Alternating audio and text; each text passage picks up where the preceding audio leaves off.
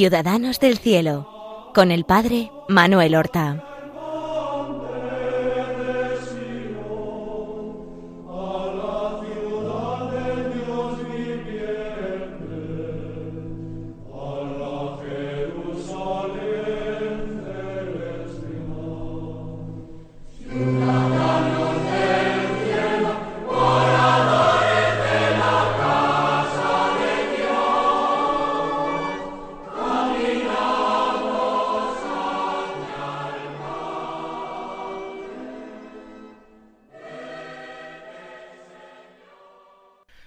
Buenos días, queridos amigos. Damos comienzo a una nueva emisión del programa Ciudadanos del Cielo, con el cual nosotros queremos acercar a todos los oyentes la vida y las virtudes de nuestros hermanos, los santos, nuestros mejores hermanos, los habitantes del cielo, que desde allí siguen nuestros pasos, nos alientan, interceden por nosotros, nos protegen en las adversidades. Vamos a hablar hoy de unos santos de los que apenas tenemos noticias. Vamos a hablar hoy del testimonio martirial de dos niños que eran hermanos, los santos Justo y Pastor, que son verdaderamente eh, gloria de la Iglesia en Alcalá de Henares, la antigua Complutum. Comienzo diciendo que no sabemos casi nada de ellos, pero vamos a las circunstancias del martirio. La Iglesia llevaba un tiempo, casi medio siglo, cuarenta, más de cuarenta años de relativa paz habían cesado las persecuciones y parece que nuestro Señor Jesucristo preparaba a su esposa la iglesia para la última, pero quizás también para la más cruel y sangrienta de todas las persecuciones, la que se atribuye al emperador Diocleciano, a comienzos del siglo IV. Diocleciano ve manchada eh, la historia su nombre precisamente por esta persecución, porque no fue un mal emperador, porque él tuvo que coger las riendas del imperio en un periodo de descomposición, de amenazas externas e internas, de decadencia generalizada. Y era un hombre eh, prudente, y era un hombre eh, justo, y era un hombre hasta cierto punto comprensivo, vivió con austeridad y se esforzó por devolver a la Roma su grandeza de otros tiempos, que a él le enardecía leer y escuchar pues las gestas de los antepasados.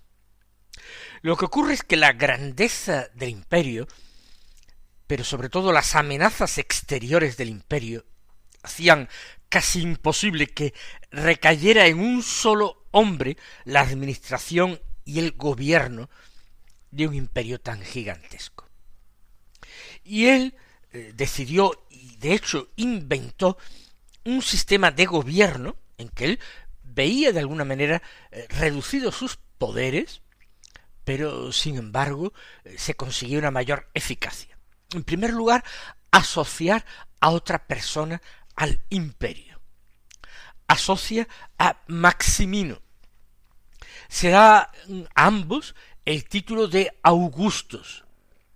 Eh, sin embargo, él quiere hacer una pequeña distinción. A Diocleciano se le reserva el título de Joviniano, es decir, Júpiter. Por tanto, es como el Augusto eh, cercano o emparentado al principal de los dioses y padre de los otros dioses más importantes del Olimpo, Júpiter. Mientras que a Maximiano le da el título de Herculeo, de asociado a Hércules. Hércules era hijo semidios, hijo de Júpiter. Diocleciano hacía ver con estos títulos que Maximiano era como un hijo suyo, pero también acuerdan que cada uno de ellos va a nombrar a un asociado o ayudante en su gobierno, no con el título de Augusto, que es la suprema autoridad, sino con el título de César. Y deciden que cada uno de los césares que ellos mismos eligen, Maximiano elegirá a Constancio Cloro, el que será padre de Constantino, y Diocleciano elige como César a Galerio. Y deciden que estos césares se casen con alguna hija de sus augustos respectivos. Es llamativo porque eh, eran hombres casados que tuvieron que repudiar a sus esposas para convertirse en yernos de los augustos. Constancio Cloro, el padre de Constantino, repudia a su mujer Helena, Santa Helena, la madre de Constantino, para casarse con una hija de Maximiano, de nombre Teodora. Y lo mismo, el César Galerio se casa con una hija de Diocleciano. Y de esta manera emparentan, se convierten como en hijos adoptivos de los augustos y se convierten ya en sucesores de ellos estableciéndose que cuando el César, al retirarse o morir el Augusto, se convierta a su vez en Augusto, nombrará otro César que le ayude en el gobierno.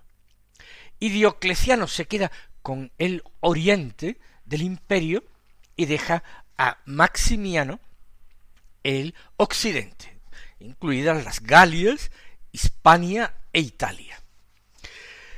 Este es el contexto. ¿Qué ocurre? Hemos dicho que Diocleciano era un hombre eh, más bien comprensivo, justo, clemente. Si él no hubiera asociado a su yerno Galerio al gobierno de su parte del imperio, pues no hubiera decretado una persecución contra los cristianos. No iba con su carácter ni con su sentido de buen gobernante. Pero Galerio, su yerno, era un furioso anticristiano, feroz anticristiano. Y lo indujo, después de mucha insistencia, a que eh, dictara un edicto contra los cristianos, a quien se atribuían pues todo tipo de eh, hechos que conducirían a la ruina del imperio. Al fin arranca de Diocleciano un decreto de persecución que no va contra las personas principalmente. Se mandan quemar los libros sagrados de los cristianos, su literatura, se manda destruir eh, iglesias edificadas sin permiso de los gobernantes, pero eran ya lugares de reuniones para la asamblea cristiana, para la iglesia, para la iglesia, y solamente a los nobles eh, los patricios, si persistían en ser cristianos, eh, se les hacía una tacha de infamia, con lo cual se les desposeía de ciertos honores y privilegios por su participación en el patriciado. Pero no se tocaban de momento ni sus bienes ni siquiera sus vidas. Y esto solo para la nobleza que se había hecho cristiano, para el patriciado. Esta persecución primero, incruenta, no duró demasiado, porque eh, visto que no conseguía demasiados resultados prácticos, Galerio consigue de Diocleciano que decrete una persecución ya violenta contra la vida de cualquiera que se declare cristiano y que si se declara cristiano se les apliquen tormentos, torturas, para inducirles a abandonar su fe, para conseguir apóstatas, y si no, que se llegara a la muerte. Y esto que se decreta en el Oriente, pues evidentemente por razón de la unidad del imperio se pide también que en Occidente Maximiano igualmente decrete la persecución, y así se hace. Ocurre, sin embargo, que el César Constancio Cloro no es Galerio, no es un hombre tan ferozmente anticristiano. Fíjense, su primera esposa era, fue santa, Elena, repudiada por él, y padre de su hijo, que será al final el reunificador en su poder de todo el imperio de nuevo, después de la, de la ruina y del fracaso de la tetrarquía. Constancio se alzará con el poder supremo y único. Pero, ¿qué ocurre? Que en Hispania, concretamente, hay un gobernante, un gobernador, que es particularmente despiadado y cruel, y que aplica el decreto llevándolo al máximo, convirtiendo la persecución en España una de las más violentas que dio a la Iglesia un mayor número de mártires. Pensemos, por ejemplo, en Santa Eulalia de Mérida, o en San Vicente el diácono de Zaragoza, etc. Y a esta persecución y esta circunstancia obedece el martirio de los niños justo y pastor. Hay un poeta, y además aragonés de Calahorra, Aurelio Prudencio, cristiano, que canta a los mártires, la gloria de los mártires, la corona de los mártires. Y a él se deben algunos versos que nos hablan precisamente de justo y pastor. Escribe en en su Peristéfano, la corona de los mártires, será siempre una gloria de Alcalá de Complutum llevar en su seno la sangre de justo y pastor. Dos sepulcros simétricos que guardan el don de estos hermanos, sus restos sagrados. Justo y pastor, dos hermanos. Justo era el más pequeño, en el momento del martirio tenía solamente siete años. Pastor, su hermano mayor, tenía apenas sólo dos años más que justo. Tendría nueve años. Y vivía, habían nacido y vivían de una familia acomodada, no conocemos más detalles, en Complutum, en Alcalá de Henares. ¿Por qué digo de una familia acomodada si las fuentes no dicen nada? Porque estaban estudiando, eran estudiantes, si hubieran sido niños pobres, no hubieran tenido ningún tipo de estudios. Y las circunstancias que nos narran las fuentes lo presentan como volviendo de la escuela o de la casa del maestro. Eh, Daciano, el gobernador, ha decretado la persecución. Es el año 304. El 304 es cuando se da el decreto de persecución contra los cristianos. Seguramente la muerte de Justo y Pastor fue un poco después, en el año 306, 305 o 306 el mismo Eusebio de Cesarea, gran historiador de la Iglesia antigua, en Oriente, escribe que era prácticamente imposible contar el número de los que han sido martirizados en las distintas provincias del imperio. Pero ¿cómo es que niños tan pequeños sufrieron el martirio? Parece que los dos niños, pues como hemos dicho, iban o a la casa de un maestro, o una escuela, de hecho la escuela era la casa del maestro, donde recibían educación junto a otros niños, posiblemente otros niños paganos. Pero al volver de la escuela a sus casas, a su casa, perdón, escucharon por la calle los pregoneros que anunciaban el edicto de persecución que había sido dado por Diocleciano y aplicado por Maximiano en esa parte occidental del imperio. La gente se paraba para escuchar aquello. Ya había empezado esta persecución en otros lugares del imperio, ya Eulalia ya había sido martirizada en Mérida. Pero parece que con curiosidad los dos hermanitos se pararon a escuchar aquello. Y entonces ellos, niños cristianos fervorosos, concibieron una idea disparatada. ¿Por qué no sufrir el martirio e ir tan rápidamente a gozar de Cristo y a convertirse en ciudadanos del cielo? Sabían que si volvían a sus casas y comentaban esto a sus padres, que eran también buenos cristianos, ellos no les permitirían jamás semejante cosa, sino que más bien los esconderían.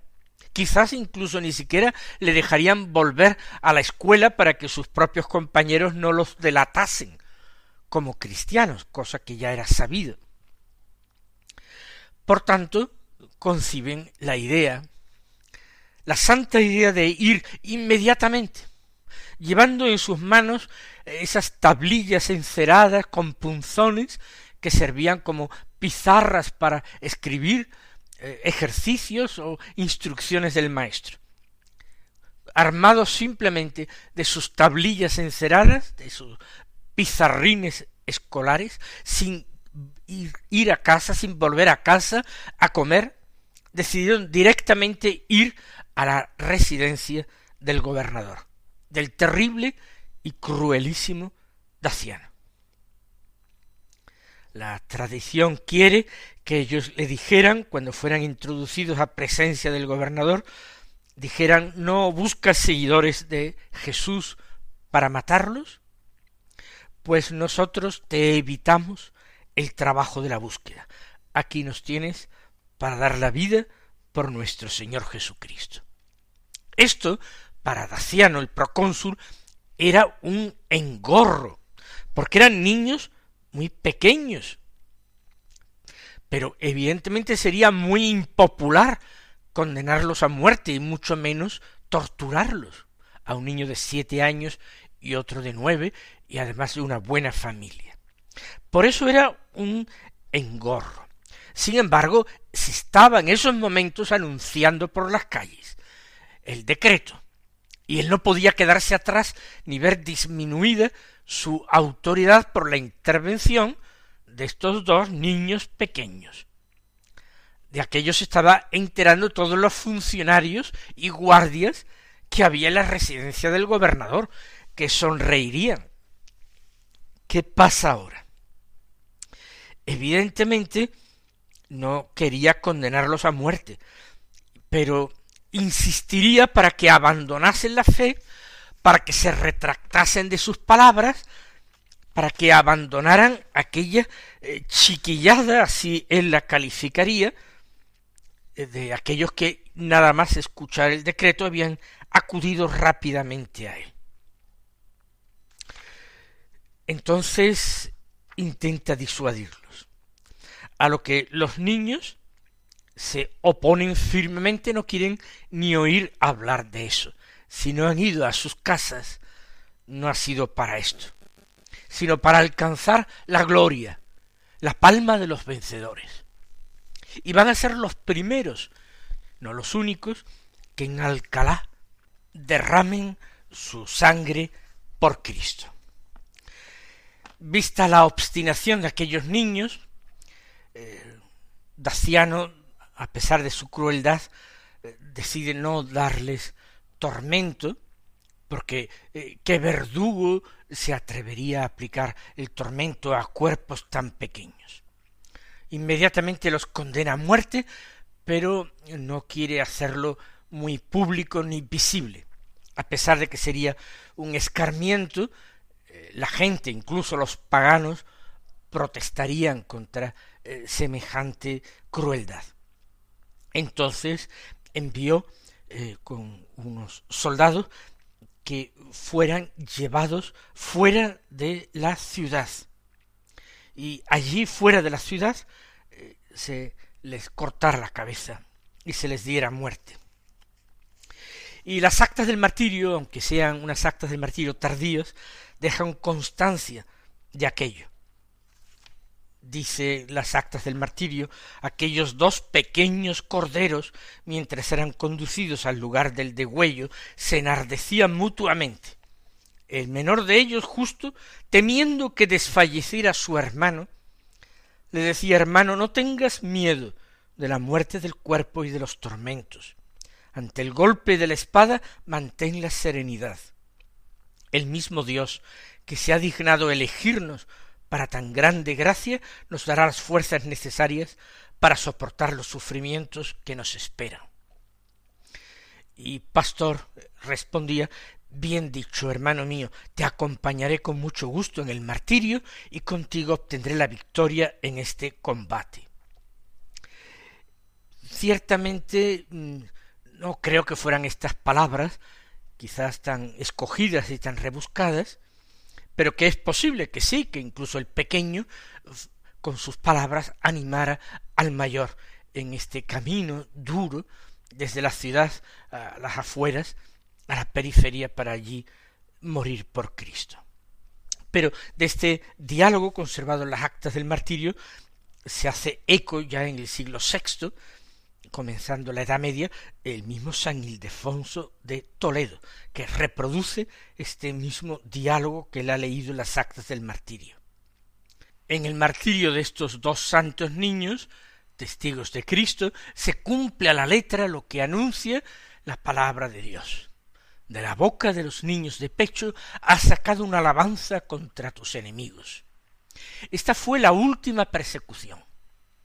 El hijo del César de Maximiano, Constancio Cloro, Constantino, asumirá todos los poderes del imperio, después de una historia que no vamos a relatar aquí, restableció la dignidad de su madre, que había sido repudiada por su padre, hicieron excavaciones en Tierra Santa, encontraron la cruz de nuestro Señor Jesucristo, él puso la cruz encima de las águilas romanas, en los estandartes, y aunque fuera en el lecho de muerte, se terminó eh, bautizando.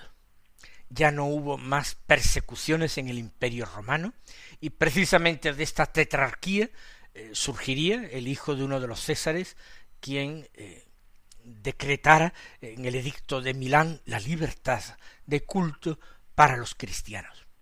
Mis queridos hermanos, que conmovidos y fortalecidos por el testimonio de estos dos santos niños, cuya fiesta celebra la Iglesia el 6 de agosto, seamos más valientes a la hora de declararnos cristianos y de manifestar, incluso con signos exteriores, y confesar con palabras y obras nuestra fe en Jesucristo. Hasta la próxima semana recibid la bendición del Señor.